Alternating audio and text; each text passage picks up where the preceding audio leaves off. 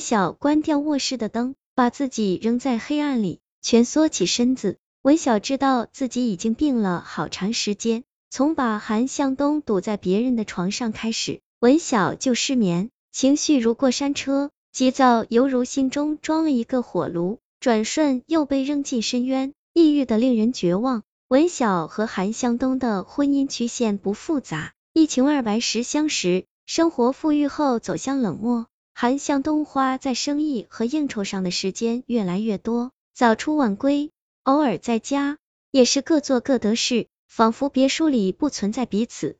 文晓很怀念两人刚认识的日子，租住在城中村小房子，家常便饭都能吃出大餐的味道。两人一起爬上楼顶晾衣服，韩向东偷偷的从后面把文晓抱起来。那个时候，两人似乎是一个整体，一秒都不能分开。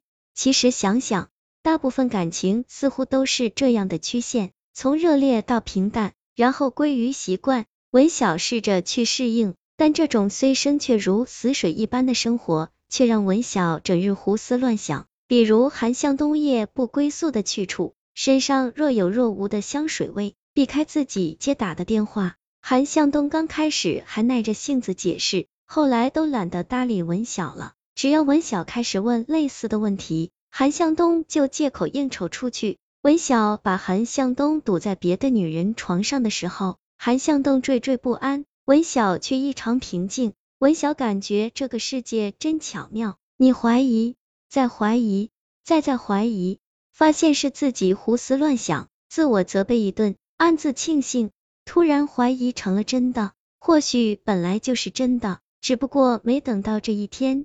文晓没有吵，也没有闹，甚至没有说一个字。只是定定的看着韩向东，然后离去。韩向东醉醺醺的回来，看到文晓蜷缩在卧室的床上，一直在等他。韩向东说只是逢场作戏。文晓说韩向东，我见到他了。韩向东一愣，谁？文晓手指着阳台，和你睡觉的人。韩向东打了个寒战，禁不住回头看阳台，阳台上没人。韩向东有些气恼，神经病啊！文晓不急不恼，你没看到吗？他就在那里啊，穿着白色的连衣裙，就像咱俩第一次见面我穿的那一件。他和我说，你是他的人了，你不要我了，让我放手，把你让给他。韩向东有些哭笑不得。文晓，你现在都会编故事了？文晓摇摇头，我没编故事啊。她长得很漂亮，脸蛋像成熟的红苹果，